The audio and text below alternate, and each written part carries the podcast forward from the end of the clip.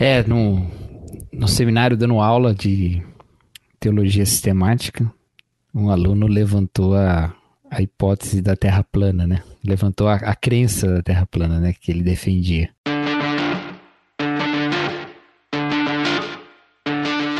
E foi uma situação meio inusitada, porque eu não esperava, o assunto não era sobre isso, né? E eu fiz uma, um comentário sobre né, brincadeira a respeito desse assunto. E aí tinha um aluno que acreditava mesmo, né? E aí ele levantou a, alguns argumentos dele lá e a gente não continuou o papo ali, né? Porque não, não era o assunto da aula, mas depois da aula a gente conversou e ele colocou como é que ele entendia a questão e aí eu expliquei porque que aquilo não, não fazia sentido, né? Mesmo os argumentos dele. E eu, que, eu sei, que eu saiba hoje, ele abandonou essa ideia, mas não por causa do meu papo com ele, né? Mas ele abandonou essa ideia, deixou ela, ela de lado. Mas foi um momento é, inesperado para mim ali. Né? Eu estava na redação do jornal Onde Eu Trabalho, ali nos primeiros dias da pandemia aqui no Brasil. É, se Santa Catarina fechou no dia 18 de março, deve ter sido mais ou menos por essa data. Era uma época em que quase metade do jornal falava sobre o coronavírus, onde a capa do jornal praticamente só tinha coronavírus. E eu estava um dia conversando com o editor-chefe e disse: Imagina só, daqui a uns anos aparecer alguém, aparecer um jovem, dizendo que o coronavírus não existiu. A gente riu. E, e sim, a gente riu cedo demais. A questão não é apenas que tem pessoas por aí que negam que o coronavírus exista, ou que ele seja importante, ou que ele cause tantas mortes assim. Mas é que existe uma espécie de movimento intelectual que é uh, anti-intelectual. Tem se tornado comum ver umas posturas de negação da ciência, de negação da história, de negação daquilo que a gente tinha como verdade estabelecida. Alguns chamam isso de fatos alternativos, que é o exercício de ver os fatos de um ponto de vista tão diferente que ele acaba se tornando o inverso daquilo.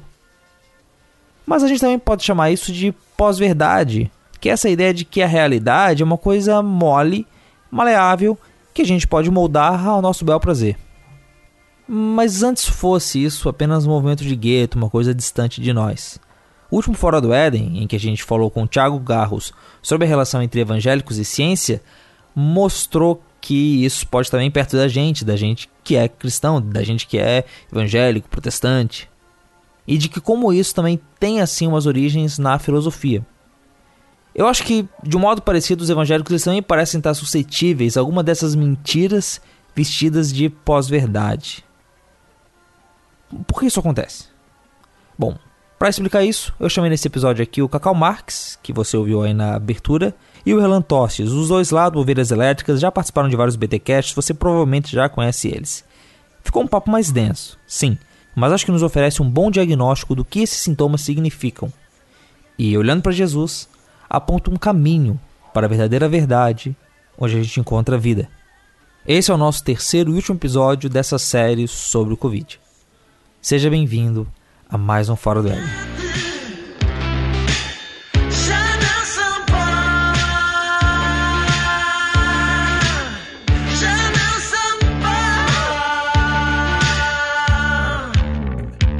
Está no ar o Fora do Éden porque depois da queda, a vida vira notícia.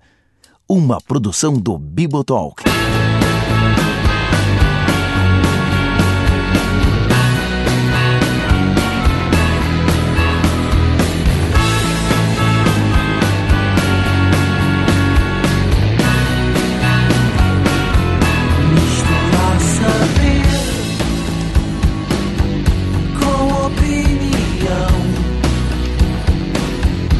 Já faz alguns anos que a palavra pós-verdade passou a ficar mais famosa, né? O pessoal usando ela para tentar descrever o que, que a gente estava vendo nesse mundo. Mas o, o, ultimamente eu tenho pensado que é curioso como parece que tem uma ligação entre a pós-verdade, entre essa ideia de cada um ser responsável por definir as suas coisas e cada um ter a autonomia de poder dizer o que é certo e o que é errado, com aquela ideia que, poxa, quando eu, eu entrei na faculdade, tava super em alta do tá todo mundo certo, aquela ideia que a gente chamava, que lá nos, né, nos retiros da igreja, o pessoal chamava de pós-modernidade, de relativismo. Erlan, faz sen sentido isso? É, eu acho que sim. Porque uma coisa tá ligada à outra, são correlatas. Esse aqui tá falando é o Erlan Tostes. E sim, eu sei que o áudio dele não tá naquele padrão bibotalk de qualidade. Infelizmente, a gravação toda dele ficou meio estourada assim. E por isso não deve ser bom de ouvir acelerado ou ouvir no carro. Mas vai por mim, o conteúdo vale a pena. Dá para identificar que a partir do momento que indivíduos constroem conceitos baseados não numa verdade que é superior, que é ontológica, mas em conceitos próprios, naquilo que na leitura que ele faz da realidade, ele gera esse conceito de pós-verdade, né? E gera também é, ao espalhar isso, ao declarar isso em forma de discurso, gera fake news também. Né? Então, esses conceitos estão todos enraizados. Eu acho que dá para para afirmar isso com certa segurança. Mas é uma coisa curiosa que é, a impressão que eu tenho é que se eles estão relacionados, a pós-verdade é meio que uma filha bastarda do relativismo. Aliás, antes de eu continuar filosoficamente falando, é certo eu falar que o relativismo e a pós-modernidade eles estão ligados e que eles trabalham com essa ideia de que não existe nada absoluto e, e cada um é, é, é, autônomo, é capaz de definir as próprias verdades? Faz sentido isso? Uma coisa é uma corrente filosófica, né? É uma tendência de se fazer uma leitura da realidade. Isso se você aceita que existe uma realidade ou não. Essa tendência, ao longo da história, foi se mostrando dogmática, no sentido de que quem detém o monopólio da verdade é um ente, no, no caso, historicamente a igreja determinava o que, que era certo ou não, pelo menos aqui para o Ocidente, e em determinado momento houve uma ruptura da confiança nessa entidade de determinar o que, que é certo e o que, que é errado. Então começa iluminismo, começa a, a uma revolução intelectual para que as novas bases sejam fundadas. Então ali começa um cientificismo, começa a, a ideia de que o homem alcança a verdade por métodos e não por revelação divina e não por algo que uma instituição que tem esse poder para determinar o que é certo e o que é errado. Uhum. E aí o tempo vai passando é, a gente chega na modernidade, onde o aumento científico é gigantesco, onde revoluções estão acontecendo, guerras acontecem, criação de vacinas e, e, e medicamentos para aumentar a longevidade. Então a ciência vai crescendo exponencialmente e, e se torna a nova entidade, né? Aquilo que era que era até se torna síntese, né? Então a gente vira, a gente se transforma numa no novo status quo e aí começa novamente um processo de questionamento dessa ciência, um questionamento dessa autoridade que determina o que, que é correto, o que, que é certo, o que, que é a verdade. A verdade ela vai mudando de mão. Uhum. E aí, de repente, essa verdade que, tava, que era uma bandeja que vai mudando de mão, ela é quebrada e todo mundo agora tem um pedacinho dela. Todo mundo agora olha para si mesmo como uma autoridade para determinar o que, é verdade. Então, eu acredito que com o passar do tempo, com essa mudança filosófica, com esses, esses novos paradigmas, essa fragmentação da verdade, além de tirar o peso dela, meio que democratizou e todo mundo agora tem acesso a ser o novo status quo. Então, se todo mundo é, ninguém é. E aí a gente vira essa, essa coisa líquida, né? Essa coisa eh, sem forma ou de todas as formas possíveis, adaptáveis, né? Então, o que você fala agora daqui a seis meses vai ser desmentido, mas você não precisa falar eu estava errado. Você pode só adaptar o seu discurso e continuar com a sua verdade. Então é muito cômodo. Eu acredito que sim, existe essa correlação entre modernidade, pós-modernidade, entre pós-verdade e, e, toda forma de, de diluição do conceito de verdade é, é experimentado agora pela sociedade. Então acho que dá para afirmar isso sim. Esse caminho que o Erlan colocou, né, da história da filosofia aí, ele é, é, é bem, bem perceptível, assim, né? Quando você começa a, a colocar sequência né, das correntes e tal, você come, consegue perceber isso, né? Quando há a quebra dessa autoridade universal da verdade, uma verdade que é uma verdade revelada, então ela está acima da razão, né? Ela tá, ela vem de Deus a razão é só uma algo para lidar com ela, né? Quando há essa quebra, a gente passa a buscar outros universais de verdade, né? Quebrou o universal que era a revelação e agora então o que é que o que é que caracteriza a verdade, a realidade, né? O que é que a gente pode chamar de verdade aqui ou na China e vai ser verdade de, de toda forma, né? Num primeiro momento, o que é colocado é a razão, né? A razão é essa esse universal, porque ela funciona em todo lugar e através de um método você pode chegar a verdades a partir da razão, né? E aí a gente tem o, o postulado lá mais radical disso, que é do Descartes, né? Que ele vai dizer que, então, se eu aplicar minha razão a todas as coisas, ou seja, se eu questionar todas elas, eu vou ver que todas elas podem ser questionadas, exceto uma coisa, a de que eu questiono, né? Então, a minha dúvida é o fundamento para entender a realidade toda. Então, o fato de que o raciocínio é, é, a única é a única certeza que eu posso ter de que eu existo. Então, a razão é a base da existência. É a base do conhecimento da existência. Então, a partir disso, eu vou conhecer todas as coisas. Só que nós não paramos no Descartes, né? Ele vai fundar essa, esse pensamento que é o pensamento moderno, mas a gente não vai parar nele, porque outros vão desafiar o Descartes, né? E vão dizer que nem isso a gente pode saber, que até isso é uma questão muito relativa, né? E a partir daí a gente vai construir maneiras de, de pensar a verdade centradas muito no indivíduo. E, e, aí a gente não vai mais para o universalismo, a gente vai para a particularidade, né? Não vai para a universalidade da questão, a gente vai para a particularidade. Então, na particularidade, né, é o que a gente tem de realidade. Qual a realidade que a gente tem? Que cada um pensa de um jeito diferente. a gente passa a ter como fundamento da verdade o fato de que cada um vê o mundo de um jeito diferente, que toda palavra ela é indiferenciável das opiniões, né? Todo fato é, é indistinguível da opinião porque no final das contas a gente não tira o indivíduo do processo do conhecimento. E o que é verdade, a gente não pode ignorar isso, né? Agora, daí para dizer que não existe verdade objetiva é uma outra questão. E ainda que pouquíssima gente diga que não haja verdade objetiva, né? Porque se fosse assim, era impossível a gente ter até comunidades, ainda que pouquíssima gente vai insistir nesse ponto do, do ceticismo extremo, né, do cinismo, na prática é o que a gente acaba fazendo, porque sempre há caminhos para nós atribuirmos a um fato uma raiz subjetiva. Então, se você vier para mim e falar assim, olha, o coronavírus está matando muita gente no Brasil, eu posso, ao invés de nós buscarmos os dados sobre isso, eu posso simplesmente dizer: não, você está dizendo isso porque você é um esquerdista.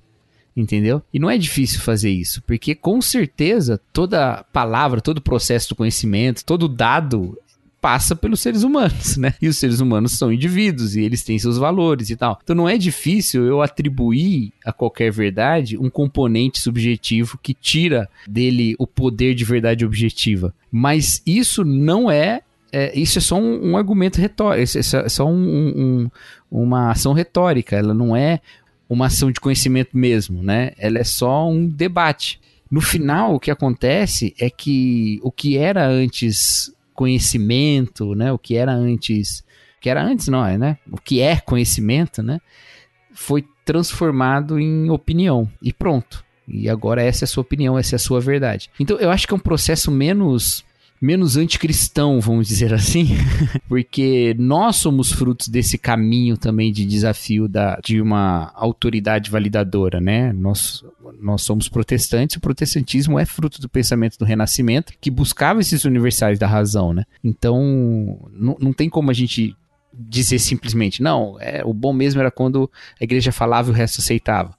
Mas a gente precisa entender que o fato de todo todo conhecimento passar pela humanidade, né? Tá passando por, por mentes e, e formas humanas de lidar com ela, não tira a existência da realidade objetiva, né? Interessante, porque é isso que, que você falou aí é bem aquele caminho que a gente tantas vezes vê de tirar a conversa do nível objetivo, dos objetos que a gente está falando, e para o nível subjetivo, que é da outra pessoa que está falando, né? Então, realmente, né? Tipo, é eu tô certo e errado não porque os meus argumentos têm essas fraquezas aqui, mas porque eu sou cristão, ou porque eu sou esquerdista, ou, ou porque eu sou brasileiro, alguma coisa. É um ad hominem que acaba entrando facilmente. E aí você esquece, né? Você para de, de discutir sobre o que, que você está falando e você parte pro muito para esse ataque até, né? A partir do momento em que, né, você só tá falando isso porque você é você, então vamos falar sobre você. E não vamos mais falar sobre o assunto em si. Mas eu acho curiosa essa. aquilo que eu falei antes. A gente falou agora sobre a pós-modernidade, então, e aí a gente passa para pós-verdade. E é curioso, eu acho, porque quem eu mais via defendendo essas ideias da pós-modernidade era aquele pessoal da universidade todo é, sofisticado e muito tolerante, entende? Muito ligado com aquilo que a gente pode chamar do progressismo. E enquanto que parecia que a fortaleza das verdades absolutas e da pessoa acreditar que as coisas são o que elas são, era as pessoas mais incultas ou, ou então eram as pessoas mais conservadoras. E a gente passa para hoje e parece que a tal da pós-modernidade pegou a gente pro outro lado. Nessa ideia de se questionar todas as autoridades, agora tá todo mundo questionando as, as, autoridades. Você não pode mais pensar que um espectro da política ou um grupo da so, so, sociedade é um pessoal que está defendendo que existem verdades absolutas e que, né, e que a gente deve aceitar a, a, autoridade da ciência. E agora, no caso do Covid, a situação virou de tal jeito que parece que que antes defendia o relativismo, tá agora batendo na mesa e dizendo: escuta a ciência, escuta a ciência, escuta a ciência. É, é complicado. É, eu não sei se, se é tão assim. É, é grupos tão identificáveis assim, sabe? Eu acho que todas essas questões elas continuam passando muito por uma visão bem subjetivista assim da, da coisa, sabe? E tanto na dentro da fé quanto na nos de fora, né? A questão é que nós vamos atribuir a, a confiabilidade em coisas diferentes, né? Mas no final acaba sendo uma escolha pessoal também. Então, se por um lado você pode adotar esse discurso da, da ciência, né? A ciência como esse, esse fundamento, né? Que é um, de, de uma realidade e tal, que era um caminho já traçado lá atrás, né? É, o universal, então, vai ser a partir da, da ciência, tanto da razão quanto da, da experiência, né? trabalhando essas duas coisas juntas. Mas no próprio, na própria crítica científica, né, na própria maneira da gente olhar a filosofia da ciência, da gente olhar os desenvolvimentos, a gente vai perceber também raízes de subjetividade nisso tudo, né? Então, mesmo os mais científicos vão olhar para teorias científicas muito bem estabelecidas e aceitas do passado e vão encontrar nelas, por exemplo, como preconceitos do sujeito faziam parte daquela leitura. Né? Então, como algumas tendências científicas eram tendências é, racistas, ou como algumas tendências científicas eram tendências baseadas em, em características tão subjetivas e não tão objetivas. E, e o que, que isso influencia para a ciência agora? Né? Essa também essa descrença também a respeito de hoje, né? Então, assim, você vai ver cientistas, gente com treinamento científico e tal, que vai olhar para evidências e que vai olhar para estudos e, e vai escolher ser o, o diferente, vamos dizer assim, né? O que a, a princípio não tem nenhum problema, né? Mas fazem isso às vezes negando realidades ou métodos que demonstram mais objetividade das coisas, né? Então, assim, a gente teve há pouco tempo atrás a, o assunto lá da fosfoeta. Como é que é o nome lá? Fosfoetalamina, né? Uma parada assim, do câncer, né? É, do remédio que curaria o câncer de uma vez por todas, né? Quem propôs aquilo era um professor universitário, um, um cientista com formação e tal, né? E o argumento para dizer por que, que aquilo não estava sendo feito era um argumento do ganho pessoal, né? Não, as indústrias farmacêuticas não querem a cura do câncer porque elas ganham muito dinheiro com câncer. Ou seja, não tem a ver com a realidade, funciona ou não funciona. Tem a ver com os interesses por trás, né? O que é o mesmo argumento lá nos anos 90, nos anos 2000, do carro movido a água. Eu tive primo falando, assim, na mesa da, da casa da, da minha avó, que ia fazer um moto perpétuo que ia funcionar. Ele não ia pagar energia elétrica na casa dele. E aí, o, o que eu tive que fazer no fim foi: beleza, cara, faz lá. Depois a gente conversa. Todos ganharemos, né? Mas é isso, né? Eu, eu, eu, não acho que os grupos são tão identificáveis, né? Porque, por outro lado, você vê esse debate dentro da teologia também, né? De novo, tanto, tanto a teologia tradicional quanto o pensamento iluminista, que é o, que é o pensamento moderno, né?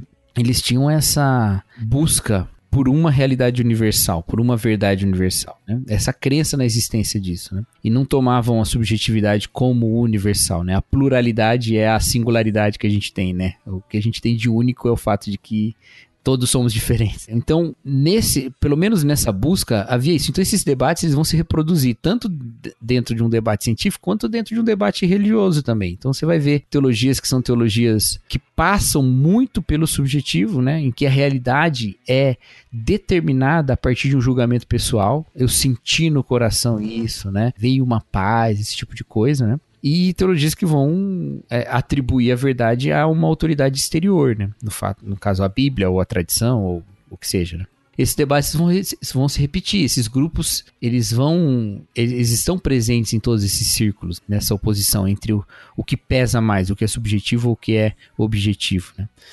Agora, o que a gente acaba vendo, há uma, uma tendência de valorizar o subjetivo dentro da religião contemporânea que não é. Eu, tô me alongando muito, mas eu acho que o segredo aí de por que, que, que cristão tem tanto problema com a ciência é por causa desse antigo debate.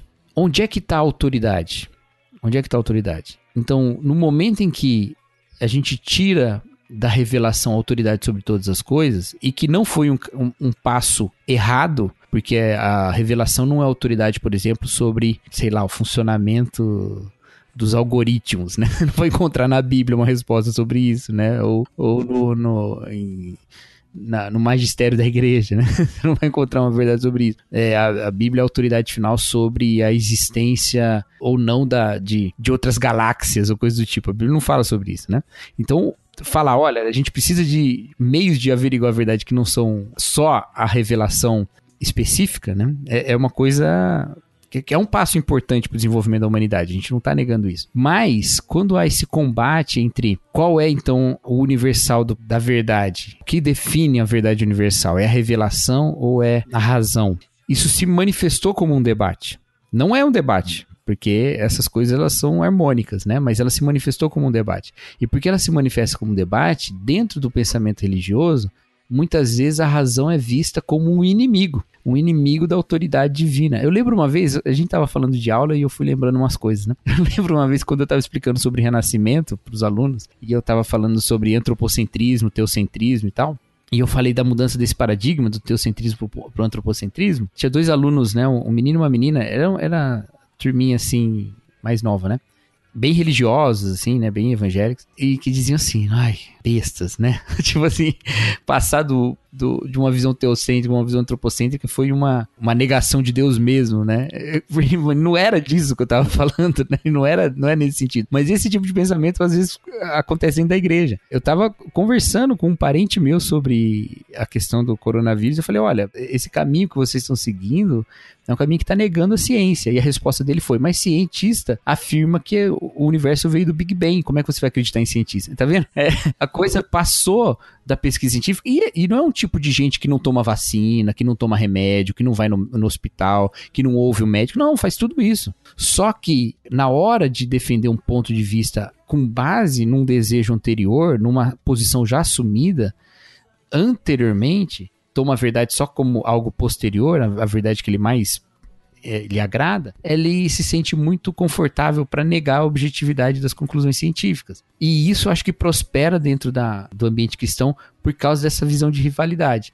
A gente olha e fala assim: olha, a autoridade é Deus. E aí a gente olha para o lado de lá e vê os experimentos e, e, e, e vê conclusões sendo tiradas, e aí a gente prefere escolher os caminhos que vão ser caminhos que vão valorizar o subjetivo e menos o objetivo. Ah, não, mas é, tem tantos outros. Esse povo aí diz isso porque todo caminho científico é ateísta, né? Então, uhum. é, ou então como um famoso jornalista brasileiro escreveu aí, né? Einstein era é o comunismo na, na física teórica, esse tipo de coisa.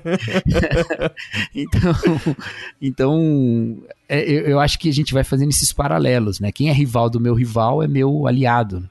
E isso para mim é muito preocupante, porque mostra raízes mais profundas desse conflito que a gente precisa resolver antes de resolver o que vem depois, sabe? Sim, e por isso que ele acaba sendo tão irracional, né? Daria pra gente falar assim que usar a racionalidade, usar argumentos, usar a pesquisa seria mais ou menos como tá lidando com as armas do inimigo.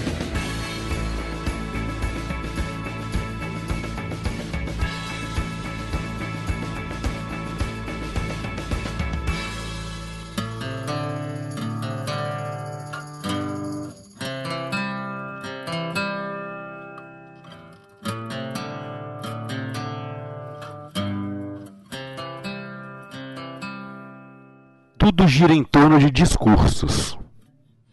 Se todo mundo fosse mudo e amputado, para não ter que a nova comunicação com linguagem de sinais, a gente não estaria tendo essa conversa a respeito de verdade, pós-verdade, porque ninguém estaria se comunicando. A existência humana faz com que verdades fenomenológicas existam ela uh, porque existe uma comunicação, uma percepção, uma leitura e uma propagação daquilo que é lido.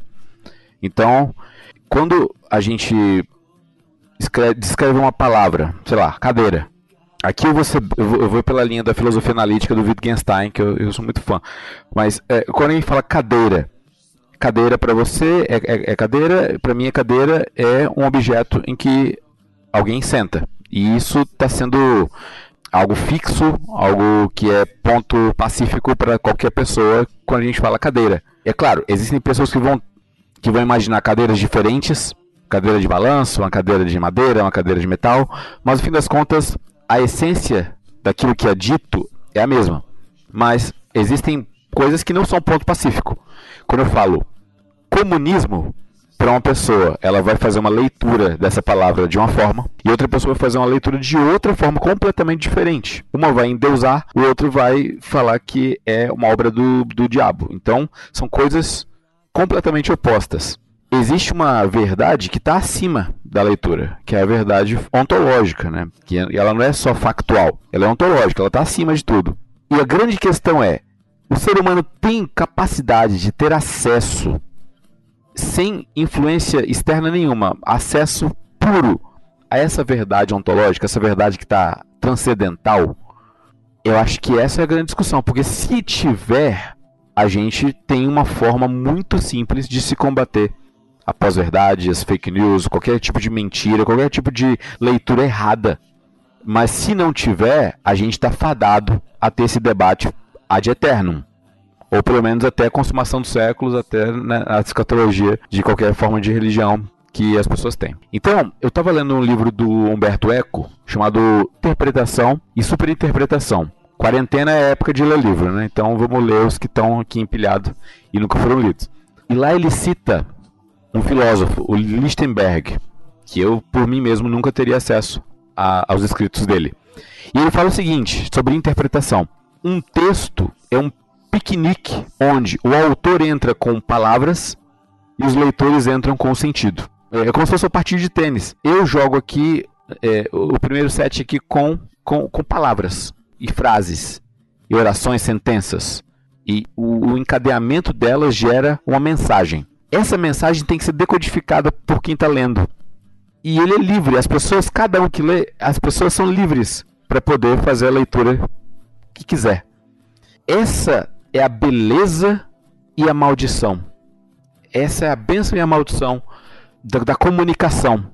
A gente não escraviza o outro. A gente não obriga o outro a ler o que a, o que a gente quer que ele leia, ou entender da forma que a gente quer que ele entenda. Essa é a beleza, porque todo mundo é livre para fazer a leitura que quiser. Mas também a maldição, porque isso gera o ônus de se haver interpretações malucas, negacionistas, pessoas conspiracionistas, pessoas que vão fazer leituras diversas sobre isso. Então eu volto ao meu ponto. A gente tem capacidade de ter acesso a essa verdade ontológica independente de vieses? A gente consegue ter acesso a isso? Se sim, vamos buscar. Se não, vamos lamentar. E eu acho, aí que eu encerro, eu acho que a gente tem muito o que lamentar. Porque temos algumas limitações que impedem isso. É, mas talvez a gente pudesse ainda com as limitações, o próprio método científico, né?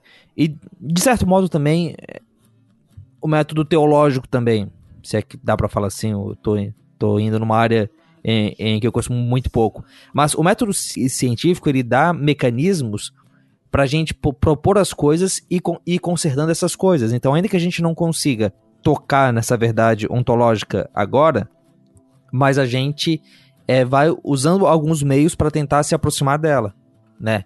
E no caso da teologia, ainda que a gente não consiga ter acesso pleno à revelação, bom, no nosso caso enquanto cristãos a gente tem a Bíblia e a gente tem esse exercício de ir voltando a Bíblia por um lado e por outro de ir voltando à própria tradição da igreja e ver como que as pessoas leram a Bíblia para tentar verificar se o nosso pensamento, se aquilo que a gente está dizendo está muito fora daquilo que as pessoas creram ao longo do tempo e daquilo que a Bíblia fala. Como que a gente pode ter certeza, uh, sei lá, a Eucaristia, a ceia, ela é forma de graça ou, ou, meio de graça, né? Que é a grande discussão entre algumas correntes teológicas. Ela é um símbolo ou ela é o corpo de Cristo exatamente como como luteranos, os católicos compreendem, entendeu? Assim, alguém tem que falar o seguinte: você tá errado e eu tô certo. A sua leitura tá errada.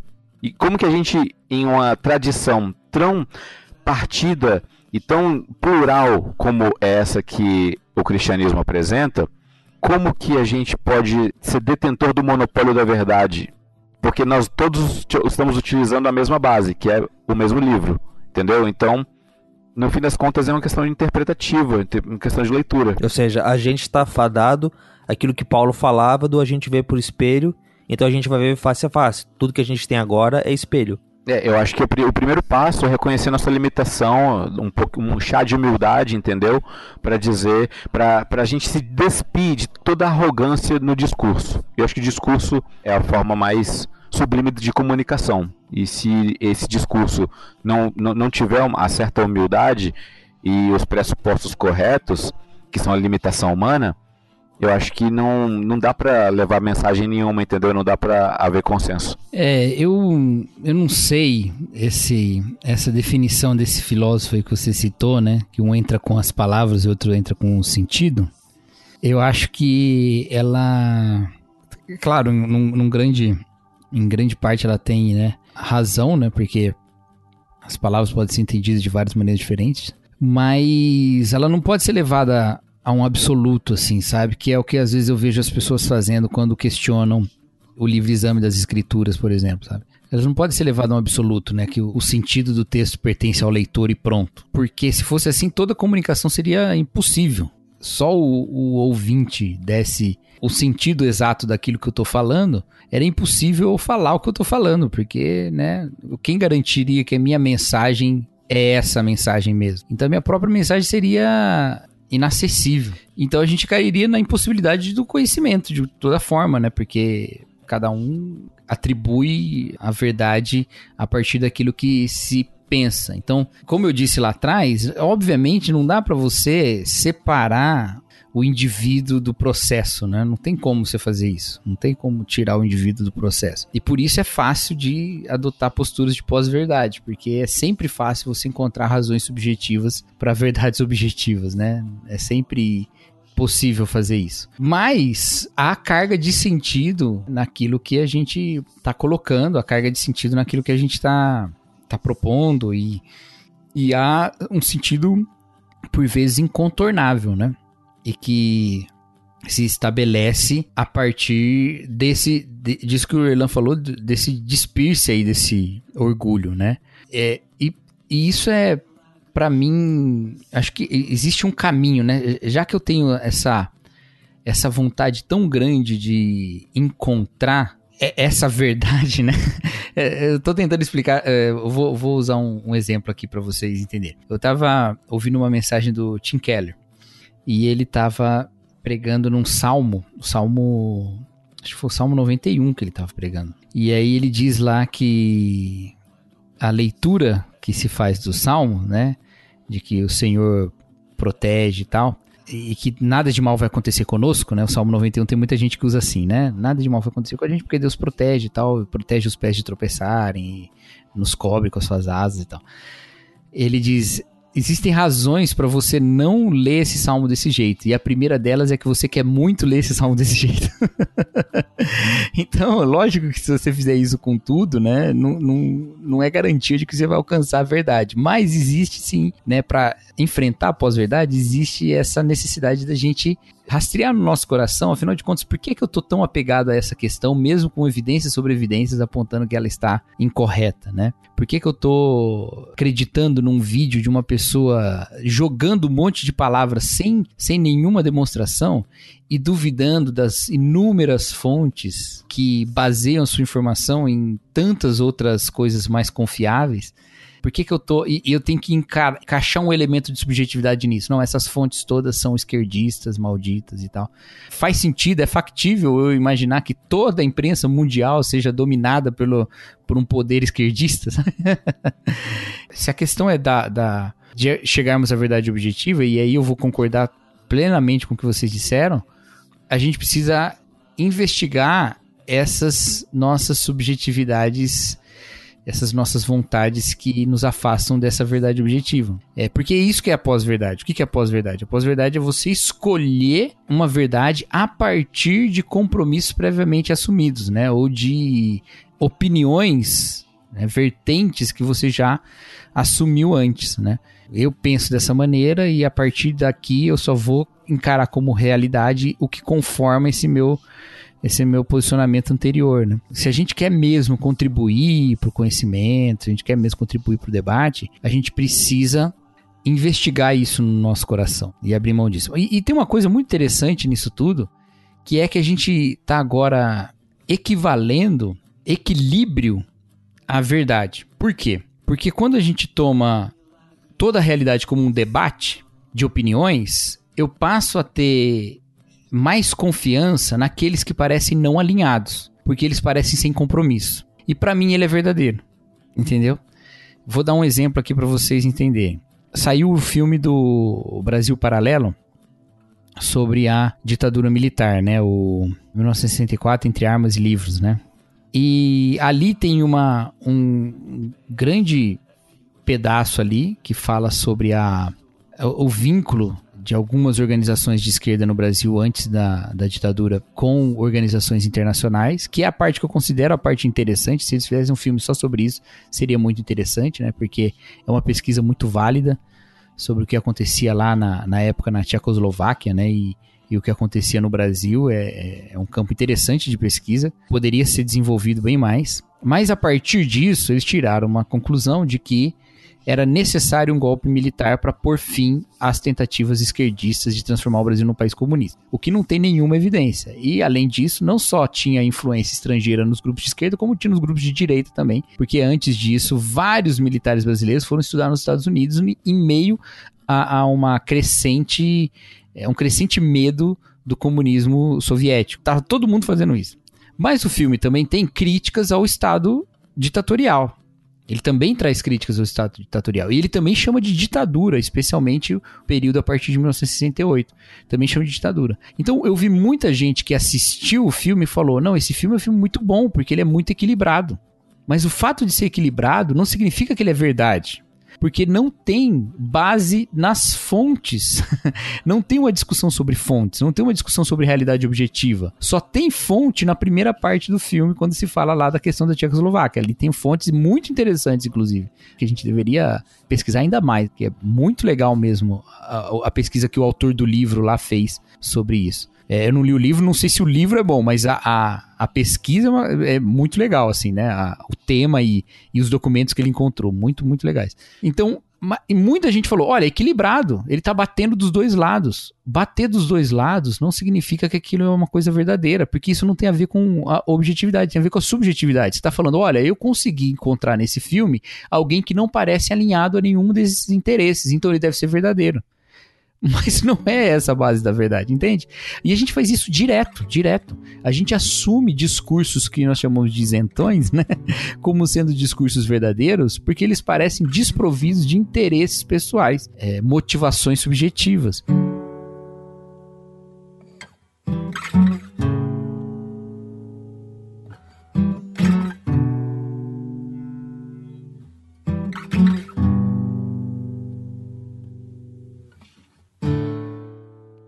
Primeiro, todos vão ter alguma motivação subjetiva, até que inconsciente, né? Mas é necessário em tudo isso encontrar bases que sejam objetivas, né? Oferecer a sua mente ali para servir como uma um elemento para ser convencida, né? Então, não, convence a minha mente, mostra aí as evidências, né? Eu estou disposto a acreditar no momento em que houver evidências para isso, né? Então, eu comecei num ponto, terminei no outro, já me perdi tudo aqui, mas, mas é isso, eu, eu, eu me preocupo muito com isso mesmo, sabe, gente? Porque às vezes a gente quer estabelecer a verdade como o fim de um debate, sabe? E isso não, não, não necessariamente é verdadeiro em si, sabe? Tava pensando aqui que uh, de certo modo, o, o, próprio Van Hooser fala isso lá no, no livro dele, o Autoridade Bíblica Pós-Reforma. Ele fala que sobre como é que a gente, entendendo que existe a, a subjetividade e que não tem como a gente escapar dela, o que nos cabe é dar um jeito de lidar com ela. E percebendo a nossa subjetividade, uhum, uhum. ter uma desconfiança de si mesmo, entende? Porque a pós-verdade, ela parece estar muito ligada com uma alta confiança em si mesmo. Com uma alta é, ideia de que o que eu penso é verdade, né? É curioso, porque ao mesmo tempo em que ela tá meio alinhada ali ao relativismo, ao pensar que cada um tem autonomia para definir a própria verdade, mas quando eu digo que isso é verdade, isso é verdade demais. Isso é verdade, uma coisa sólida e não tem nada que pode quebrar isso. É meio Éden, né? O homem tomando fruto da árvore e, de, e decidindo que é bem ou mal. É, não, e eu quero até deixar claro uma coisa aqui. No, eu não tô imune a isso, sabe? Eu falo dessa maneira, parece, né? Não, eu vou dar um exemplo, outro exemplo bem claro aqui. Não, você falando isso e sendo isentão, é verdade o que você fala. não, não, eu vou dar um exemplo bem claro pra vocês verem. Quando começaram as notícias sobre coronavírus no Brasil, eu comecei a acompanhar o canal do Atila. E eu comecei a acreditar no que o Atila fala por um motivo muito simples, muito simples. Eu acompanho o Atila há 5, 6 anos, entendeu? E porque eu acompanho o Atila há 5 a 6 anos, eu sei que nunca ele assumiu nenhuma posição que era uma posição política. Então eu falei, não, esse discurso não está politizado. Ou seja, eu parti da, dessa evidência de falta de motivações subjetivas para concluir que aquilo era uma verdade.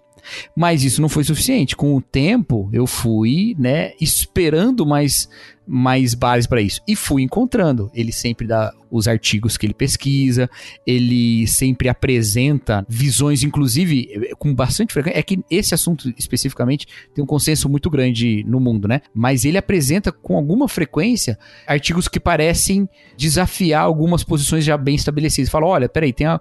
ele, ele disse lá no início, olha, ao que tudo indica, ninguém pega coronavírus duas vezes. Aí depois ele já falou, olha, gente, tem esse artigo aqui dizendo que a coisa não é tão simples assim. Então, esses artigos todos e essas bases todas e essas pesquisas e tal, elas foram me dando segurança. Mas a princípio, eu só acreditei porque ele era o Atila. E o Atila nunca foi um cara que assumiu posições por conveniência. Simples assim. Então, eu acho que até isso tem algum papel, sabe? Não é errado a gente fazer uma crítica científica encontrando as raízes subjetivas de um pensamento racista dentro da, da, pesquisa científica. Não é errado fazer isso. É uma ferramenta útil. Mas a gente não pode tirar daí o fato de que, por causa disso, por causa dessa raiz racista desse pensamento, tudo o que aquela pesquisa foi feita ela é errada. Ou, ou então a pesquisa oposta é a verdadeira, só porque aquela estava errada. Entendeu? É, não, não é por aí, né? Não é por esse caminho eu acho que, é, principalmente lendo provérbios, até pelo caráter proverbial do livro, a gente vê muito o, o autor ali dizendo como que a gente não deve acreditar em si mesmo, né? Isso se espalha por toda a Bíblia, né? Eu acho que isso tem a ver com a pós-verdade, no sentido que eu comentei ali antes, da pessoa acreditar demais em si mesma. Ah, cara, é a parte do, do antropocentrismo, né? Mas não, não apenas antropo como homem, humanidade, né? Humanidade no centro. Mas agora é o, é o egocentrismo, é, egocentrismo no sentido mais específico da palavra, né? Quando a gente fala sobre crença, verdade, é, é, é acreditar em determinado discurso. É dar autoridade, validar aquilo que está sendo dito. Então, por que, que a gente é, é cristão? A gente é chamado de crente. Crente em quê? A gente crê num discurso que está eh, redigido num livro e a gente crê numa tradição que foi passada ao, ao, através dos séculos pra gente. Então a gente acredita nisso piamente. Eu nunca vi Jesus. Eu nunca vi, sei lá, o Espírito Santo, nunca vi coluna de fogo, nunca vi nuvem que se move e obriga o acampamento a se mover também, nunca vi as pragas, nunca vi absolutamente nada do que está escrito lá. Nada. E mesmo assim, sem a, a evidência objetiva, sem a visão daquilo, né? Sem a, essa, essa forma de, de, de, de validação pessoal, né? Sem isso, eu acredito no que está lá. Por quê? Porque para mim aquilo lá é um discurso que merece meu crédito e que merece toda a autoridade que eu coloco lá. Eu e toda a cristandade, toda a igreja, né? todo aquele que se diz crente, porque eles creem nisso. Tem pessoas que fazem uma leitura dogmática da sua realidade. Nós somos dogmáticos em relação porque a gente crê que a, a, a Bíblia decreta os dogmas para nossa fé. Tem pessoas que têm dogmas políticos, têm pressupostos políticos como autoridade máxima para sua vida. Um exemplo, a leitura marxista de luta de classes. Vive, vive a vida é, baseado no que essa literatura tem como autoridade máxima na sua vida. Então, a leitura dele é essa. Tem uma leitura que vai ser mais individualista. Então, todas as leituras liberais é, são autoridade para a vida dela. Ela vai viver essa vida baseado nisso. No fim das contas, todo mundo tem um cerne. Todo mundo tem alguma coisa que se agarra e fala: Isso aqui move a minha vida. Seja empirismo, né? A, a minha avó, ela, ela, pegava umas raízes, botava lá porque dava certo, ela tomava. Ela não estava nem aí com reação diversa, com contraindicação, se podia fazer alguma coisa mal. Ela sabia que se pegava uma raiz do, do mastruz, amassasse, colocasse lá junto com um arnica tal, enfim, passasse nas costas, parava a dor. É aquilo, né? Faz, experimenta, deu certo, deu. Pragmatismo, tá ok. Ela vive conforme as suas experiências. Então a gente está. É, todo ser humano tem algum tipo de experiência, ou pelo menos algum tipo de validação que move a sua vida. É uma pessoa que não tem é uma pessoa que não se move. Então, é uma pessoa ou, ou que é movido pelos outros.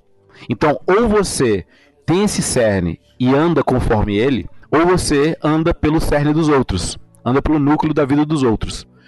E aí o ser humano vai, vai tendo essa relação, né, meio que de órbita, né? Sendo que se a gente tem um corpo celeste maior e os outros orbitam, uhum. o corpo celeste maior é aquilo que determina a nossa vida, determina o rumo da nossa vida. E eu acho que é isso. A gente vive um, um, uma realidade egocêntrica, onde o que importa é o que eu determino. O que importa é a minha opinião. O que importa é eu vencer o debate. A gente vê, por exemplo, lá o livro do Schopenhauer, 38 maneiras de vencer um debate sem precisar ter razão. Tá vendo? O foco do Schopenhauer é ensinar falácia para que as pessoas usem em debates e que vençam o debate, ou seja, que sejam validados por outras pessoas que estão observando o debate independente da verdade. Uhum. Não importa se dá certo ou se dá errado, o importante é vencer o debate. Então não importa se cloroquina mata ou não, se cura o coronavírus ou não, o que importa é que o outro está errado e ele está fazendo um lobby para que não seja vendido para derrubar o governo. Isso é que importa. O que importa é o governo querendo uma âncora para se livrar de uma crise. Isso é que importa. Não importa a realidade.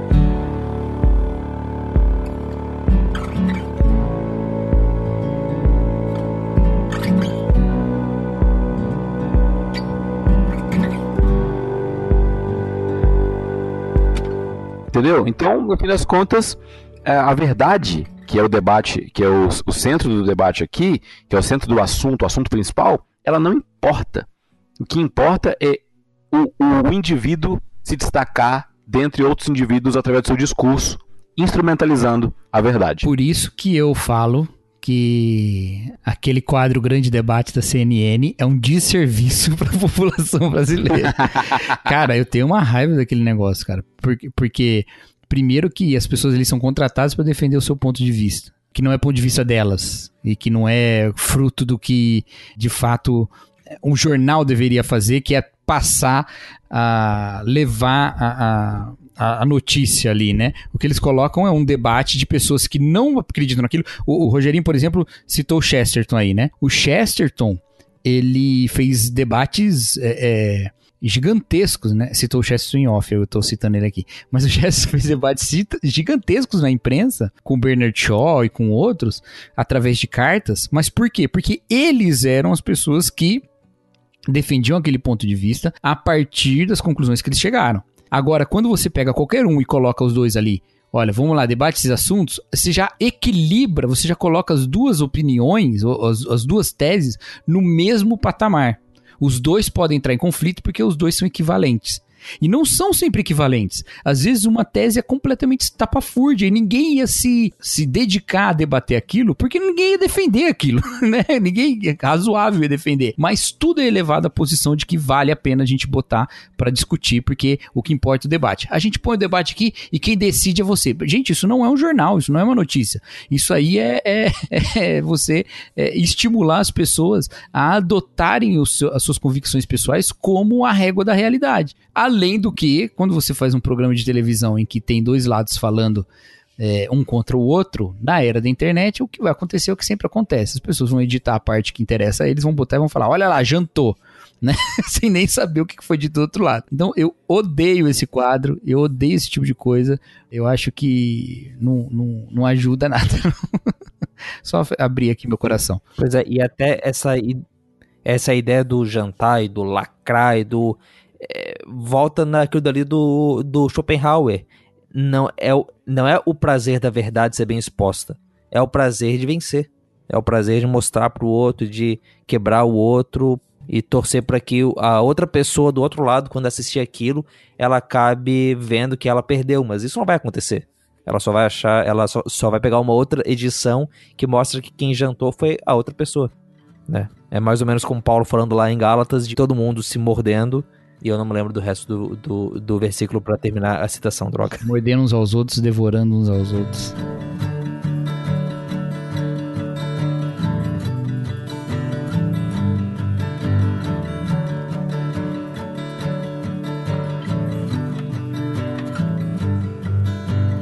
Eu comecei o programa lá falando de como que eu ouvia em retiros o pessoal falando sobre pós-modernidade, sobre relativismo, e o motivo para isso é que, para nós cristãos, a verdade é uma coisa muito importante. A gente acredita que existe uma realidade lá fora, que Deus criou ela, e que ela existe para além da gente, e a gente acredita que existe um Deus, e ele fala coisas que são verdade. E ainda que a gente possa ter muitos debates, como a ceia ali, que foi citada antes, a Bíblia ela apresenta algumas coisas de maneira muito clara. Entende? E ela pede, ela chama, ela convoca a gente e na verdade ela nos manda acreditar e confiar nisso. Então, pra gente que é cristão, a verdade ela é importante. E se tudo que eu falei aqui até agora já não é o suficiente para provar isso, a gente ainda vai ter na Bíblia escrito que o diabo é o pai da mentira. Só para deixar claro, né, de claro que, que, a, que a gente tem que ficar. Como é que vocês acham que a fé pode nos dar fundamento para poder lutar contra essa tirania do egocentrismo, essa tirania, essa escravidão da pós-verdade. Quando Paulo escreve aos Filipenses, tem no, no capítulo 4, verso 8, tem uma, uma recomendação que eu acho que é basilar para qualquer coisa que a gente for fazer na vida.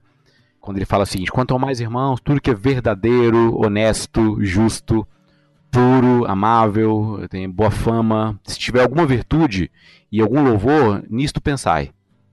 Saca? Eu acho que não dá pra não considerar que tudo na vida é passível de ser classificado quanto ao seu juízo de valor, quanto a ser bom ou mal, ou verdadeiro ou falso, justo ou injusto.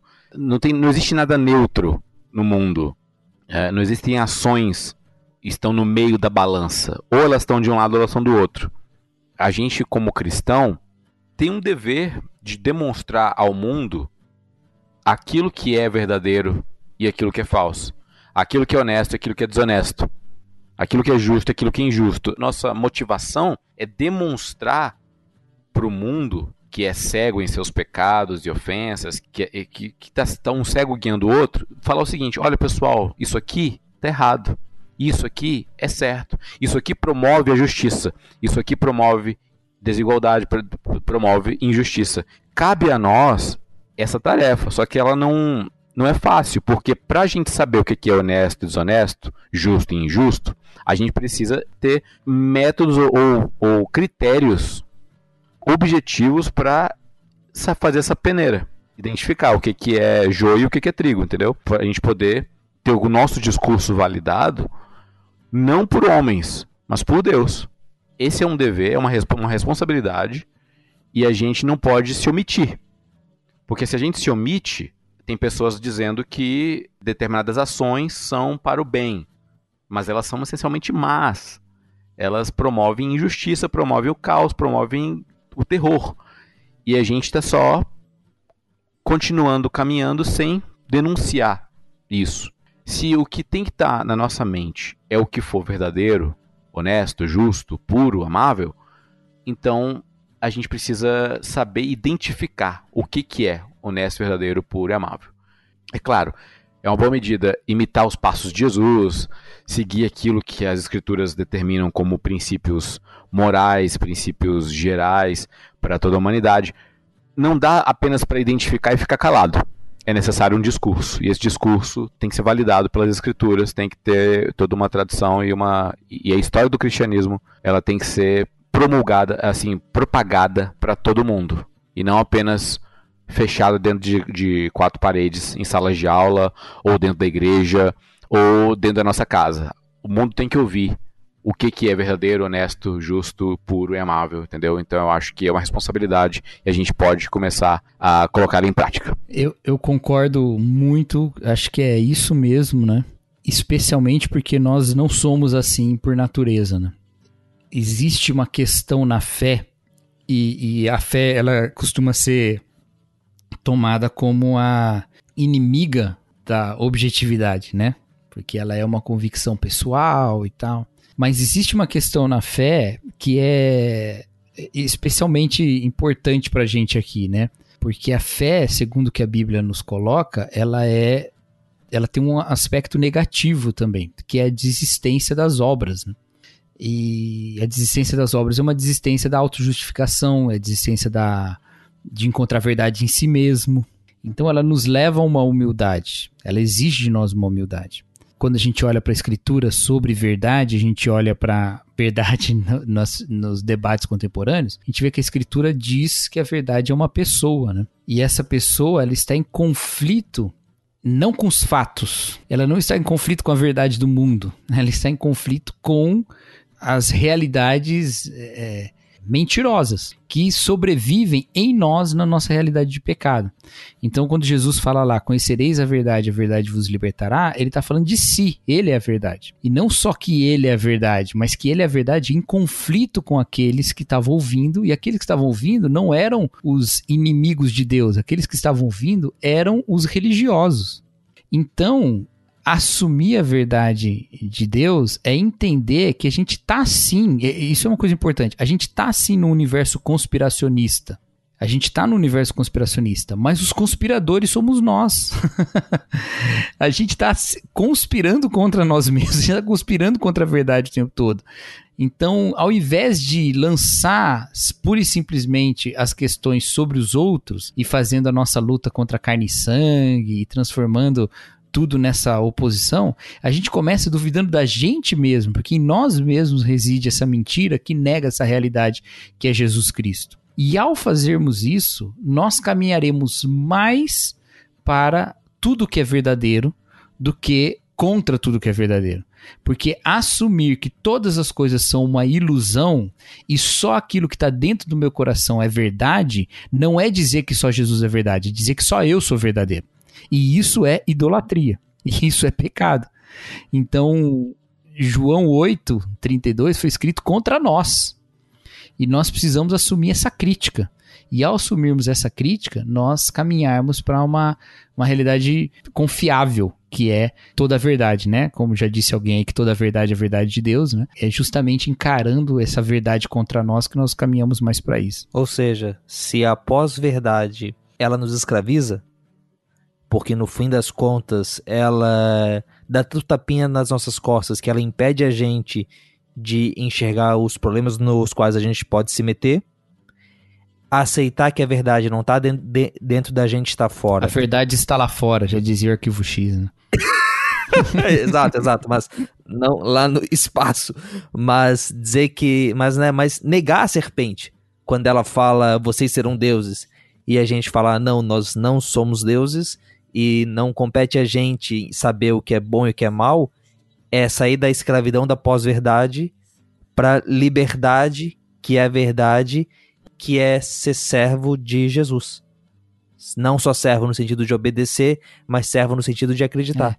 É, é a essa, essa voz da serpente que você falou, ela está no nosso coração, né? Quando a Bíblia fala que enganoso o coração do homem, ela está dizendo exatamente isso, que o nosso coração não pode ser o fundamento da verdade. Então, partir para a realidade objetiva a partir das suas convicções mais profundas do seu coração não é uma boa maneira de alcançar a verdade. Mas começar criticando o seu próprio coração enganoso é uma boa maneira de se libertar, né? Por isso que ao conhecermos a verdade que é Cristo, nós nos libertamos das mentiras do mundo.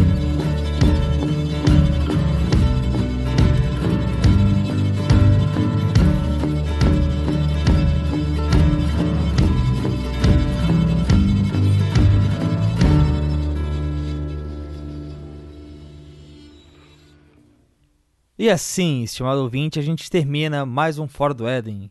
Demorou, mas chegou. É, se antes o problema era é, não ter entrevistas para poder editar e, e, poder disponibilizar no programa, o problema nesse último mês foi acabei pegando um freelance muito pesado, trabalhando praticamente o dobro do tempo lá no jornal, uma edição de super especial de aniversário de 120 páginas que a gente teve que organizar. Saí vivo do outro lado e o Fora do Éden demorou um mês? Demorou. Mas chegou aí? Chegou tá aí nas suas mãos, assim a gente termina essa trilogia sobre o coronavírus. Se bem que é uma trilogia de quatro, de quatro episódios, porque o primeiro também foi sobre o coronavírus, e ok, vocês entenderam, se não entenderam, aceitem. Mas esse programa sobre pós-verdade eu tava, tava querendo muito poder fazer ele. Uma pessoa que não pôde participar desse programa, mas que foi quem me é, incentivou a, a, fazer, foi o próprio William Ertal, mas ele resolveu ser pai e é, uma questão de prioridades, né? Cada um decide aquilo que é melhor para ele. Mas um abraço pro William Ertal que é, incentivou a fazer o programa sobre pós-verdade, me incentivou a correr atrás do Cacau e do Erlan. Infelizmente no dia não pôde participar. Se tivesse, certamente ia abrilhantar o nosso papo aqui com toda a sabedoria e elegância que lhes são próprias. E daqui a gente continua então com Fora do Éden esse ano. Tem mais alguns episódios gravados aqui. Acredito que agora, a partir de agora, a gente consegue manter uma média mensal. E tem programas sobre missionários, tem programas sobre música antiga, tem programas sobre se padre joga CS. Tem uma boa coleção de entrevistas e episódios aí para vocês. Bom, aquele papo de sempre, aquilo que a gente sempre coloca no fim. Se você quiser falar com a gente, deixa um comentário. Uh, sim, é, ainda existe comentário, as pessoas ainda usam comentário, existe vida nos websites. Deixa lá seu comentário, participa com a gente, vamos manter o papo por ali. Se você também quiser falar com outros ouvintes do Fora do Éden, a gente tem o grupo de Telegram do Fora do Éden, o link está aqui no post. Você entra lá e você consegue conversar com o pessoal. Normalmente, quando a gente tem alguma novidade, alguma é, as artes assim que possíveis elas estão elas são lançadas antes lá no grupo o que hoje não vai ser o caso porque eu estou gravando se Deus quiser no mesmo dia em que esse programa está indo ao ar. A trilha sonora desse programa uh, bom o que que eu vou usar de trilha sonora para falar de pós-verdade? Na verdade tem uma música muito boa do Apocalipse 16 é mentira que cabia muito bem aqui. é,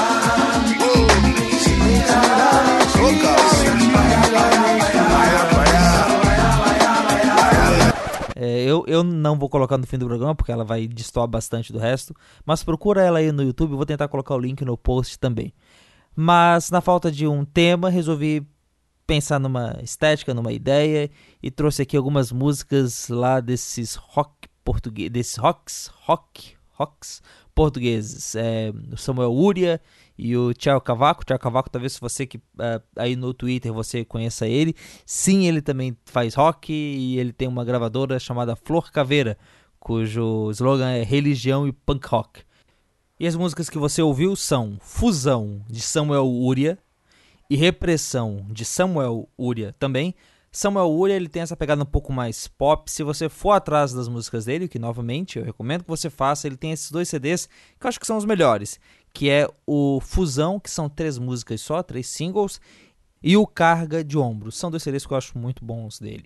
E do Thiago Cavaco, as três músicas seguintes: Milagres no Coração, Grandes Coisas e 45 anos depois. As três músicas são do álbum Milagres do Coração, se não me engano, o último álbum que ele lançou e em seguida a música Louvação, que também tem esse estilo dele falar bastante e cantar pouco, mas o jeito como ele cita o David Wallace, a, as, a frase, o, o jeito como coloca que a gente está sempre acreditando, está sempre crendo e adorando alguma coisa, eu acho novamente muito bom. E antes de fica aqui uma recomendação. O, você, o Ricardo Alexandre, se você escuta irmãos.com, você já deve ter ouvido lá. Ele é jornalista, trabalhou na BIS, trabalhou na época São Paulo. Ele lançou um livro, E a Verdade Vos Libertará. Algumas reflexões sobre o bolsonarismo e a fé cristã. E o livro eu não li, mas ele gravou um podcast muito bom dos, com irmãos.com, falando sobre o livro, sobre as ideias do livro. E ele está com um podcast diário Imagino, eh, ele vai ter uns 30 episódios no fim, mas um podcast com reflexões que acompanham aquilo que ele colocou no livro. Eu acho que. É, depois que eu fiquei ouvindo o podcast, ouvindo a ideia do livro, eu pensei, caramba, queria muito ter feito isso. Mas que bom que eu não fiz, que bom que uma pessoa bem mais capacitada fez. E escuta lá, né, o podcast é gratuito, você procura aí na sua plataforma, no Spotify, no Pocket Casts, qualquer plataforma de podcast que você esteja usando, se não pega o bom e velho feed RSS, essa coisa pré-histórica. E vale a pena ouvir ali, eu acho que eles acompanham muito bem a, a parte política desse debate, que a gente entrou um pouco mais aqui nesse programa, mas que lá ele aborda bem mais e tem tudo a ver também com o coronavírus, com a pós-verdade e com tudo isso que a gente está falando. E a segunda indicação é um podcast que eu comecei a ouvir no meio dessa correria do trabalho em dobro que eu estava fazendo no mês passado e que eu achei muito bem feito, muito bem produzido. É o Dita História do Videogame, produzido pelo Pablo Prime. Você encontra também ele nos agregadores aí de podcast. E, ok, é, é, ele é bem. Enquanto que o podcast anterior tem tudo a ver com o programa, esse Dita História do, do Videogame, na verdade, tem mais a ver com as coisas que eu gosto e que talvez você, um nerdzinho aí, também goste. Mas ele fala sobre a história do videogame desse jeito meio documentário, citando os livros, citando as pessoas e trazendo desde lá do começo, desde lá do Atari Caramba. O último episódio foi o Atari 2600. Tem muita coisa pela frente ainda. E eu gosto bastante do jeito que ele produz o podcast e talvez você goste também. Fica aqui o meu jeito de contribuir com ele, recomendando para você. Então é isso, pessoal. Se Deus quiser, se o Senhor permitir, no mês que vem voltamos. Olha aí para que o Senhor me ajude aqui no Fora do Éden a, a, a encontrar o tempo e trabalhar bem aqui para entregar para vocês esses episódios. Abraços e até mais. E o David Foster Wallace fez um discurso no Kenyon College em 2005 chamado This is Water, em que dizia que todas as questões da vida são, no fundo, questões de adoração. Diz-lhes.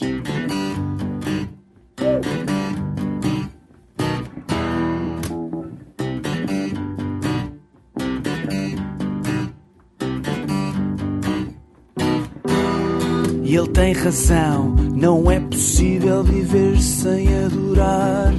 Não acredito em não acreditar. Não é possível viver sem adorar. Não acredito em não acreditar. Se há rastilho eu quero acender. Para poder ver a louvação a subir.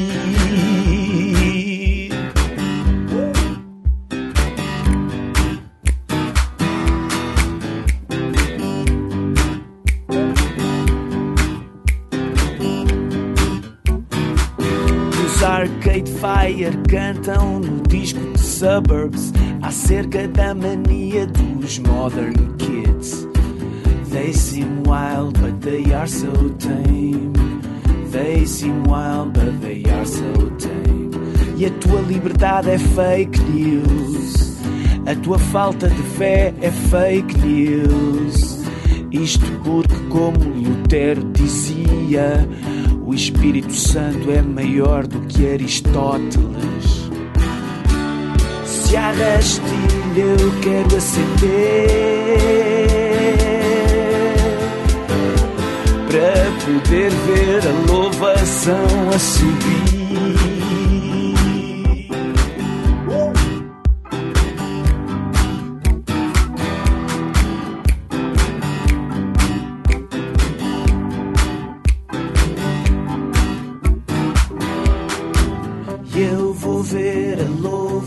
Louvação a subir.